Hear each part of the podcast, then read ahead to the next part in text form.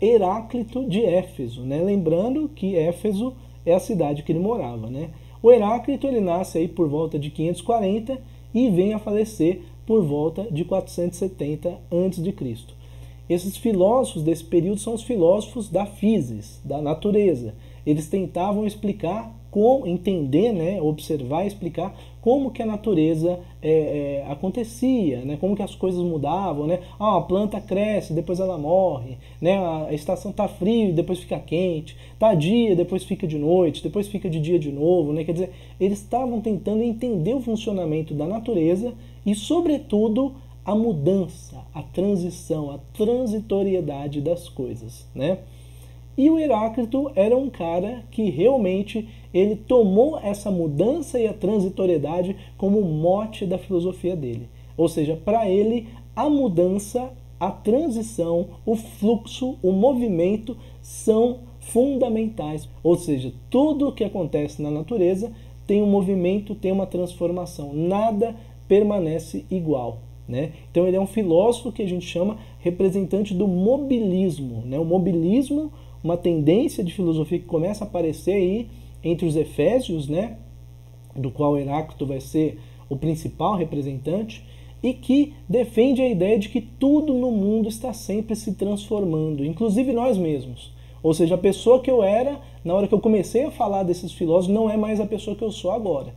Ou seja, alguma coisa mudou no que eu penso, no que eu sinto, Inclusive minhas células estão toda hora fazendo mitose, meiose, algumas já morreram, né? Os pelos, alguns caem, quer dizer, a, a gente está sempre nessa transformação constante, deixando de ser algo para tornar algo diferente. Então, para ele o ser, ele é também o não ser.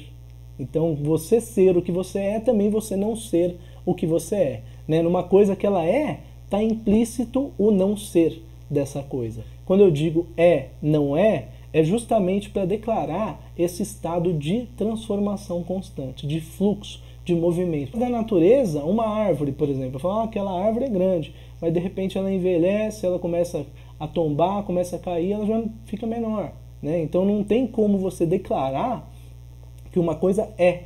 Para o Heráclito, tudo que eu falo que é, está incluso também o não é. Porque a realidade da coisa é um movimento. Eu não posso pensar na coisa só de maneira estática, né? Então, para ele, tudo da natureza, os animais, as plantas, as pessoas, o próprio mundo, né, o dia, a noite, todos esses contrários são os movimentos, é o fluxo constante de transformação permanente.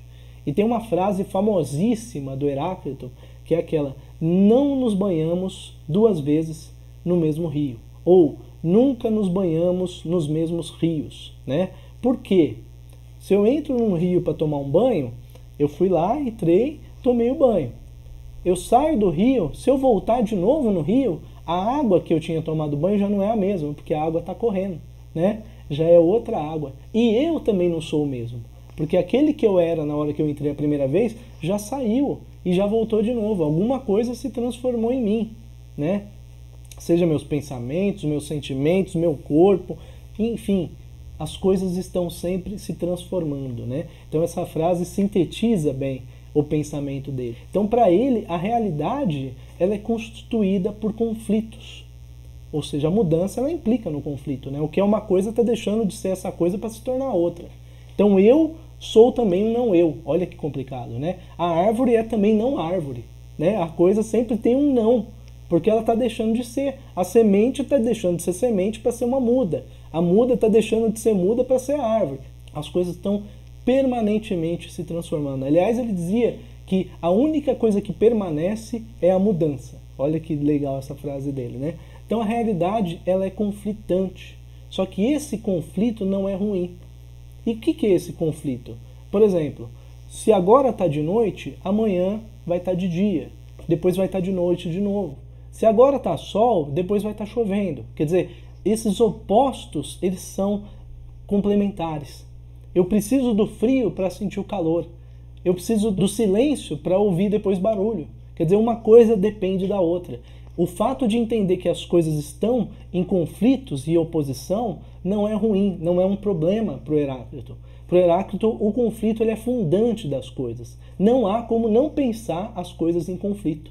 Né? Há sempre esse jogo de opostos em conflito, ou seja, o que está quente esfria, o que está tá líquido vira vapor, e aí vai indo. As coisas estão sempre se transformando, essa oposição não é ruim, é uma característica das próprias coisas. Né?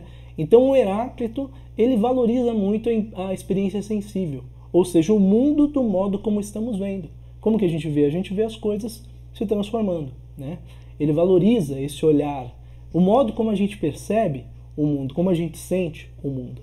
E ele toma o fogo como elemento primordial, né? voltando na ideia do arqué, né? o fogo representa o movimento.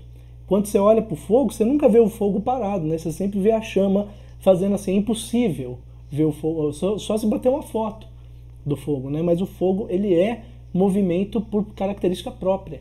E aí um cara que apareceu um pouco depois de Heráclito, aí nasce por volta de, de 530 a 460 a.C., que é o Parmênides, né? E o Parmênides é de Eleia, da cidade de Eleia, dos Eleatas, né? E o Parmênides ele vai se opor à ideia mobilista do Heráclito. Ele vai falar, peraí, tem um problema, se tudo está mudando, como que eu vou dizer que essa coisa é? Como que eu vou falar o que, que é a verdade dessa natureza? Se essa natureza está sempre se transformando. Fica difícil, né? Explicar o que uma coisa é se ela está sempre mudando. É que nem eu falar assim, ah, eu sou o Bruno, sou professor, sou terapeuta. Mas peraí, se eu falo que eu sou terapeuta ou professor, na ideia do Heráclito, eu, eu também não sou terapeuta, não sou professor, porque eu estou deixando de ser. Então, como que eu vou falar o que, que eu sou? Como que eu vou explicar uma coisa? Como que eu vou falar de uma constância, sendo que essa constância ela, ela tem sempre um caráter de inconstância? Então, Parmênides ele vai encontrar um problema nesse pensamento do Heráclito, que é um problema, sobretudo, teórico e lógico. Ele vai pensar, não tem como eu teorizar sobre uma coisa pensando que essa coisa não é mais o que, o que eu teorizei. Ou seja, eu chego numa verdade sobre uma coisa, mas daí, pá, já não é mais, porque está se transformando. Né? Ele vai falar, não, tem um problema. Eu não posso admitir o não ser. Aquilo que é não pode não ser. Ou seja, ele defende o é, a prioridade da coisa né? Só que a coisa não é necessariamente a coisa que eu estou vendo. Aí entra um outro problema filosófico muito grande. Porque se eu estou vendo a árvore, é a árvore, mas espera aí, ela já está um pouco diferente. Dá para falar que ela é árvore ainda? Ah, dá. Ela parece ainda uma árvore. Mas espera aí, ela já está diferente de novo. Ainda é uma árvore? Aí é o problema filosófico, né? Ele fala que a gente não pode confiar totalmente no que a gente vê. Então, para ele, o movimento, a mudança é apenas aparente.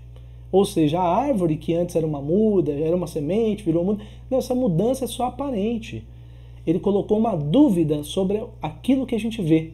Ele falou: aquilo que a gente vê que está sempre mudando não é. A mudança é uma simples aparência. Né? Ele vai entender que a verdadeira realidade não é o movimento, não é a transição, não é a impermanência como defendia o Heráclito. Ele vai falar: a realidade é única, ela é eterna, ela é imutável e é imóvel.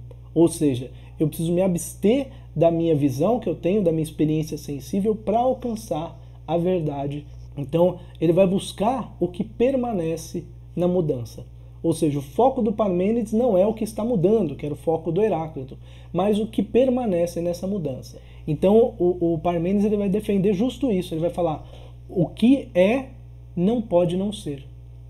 Se o Heráclito falava que tudo que é também não é, ele vai falar não. Se uma coisa é, ela não pode não ser. Parmênides vai contrariar o pensamento do Heráclito.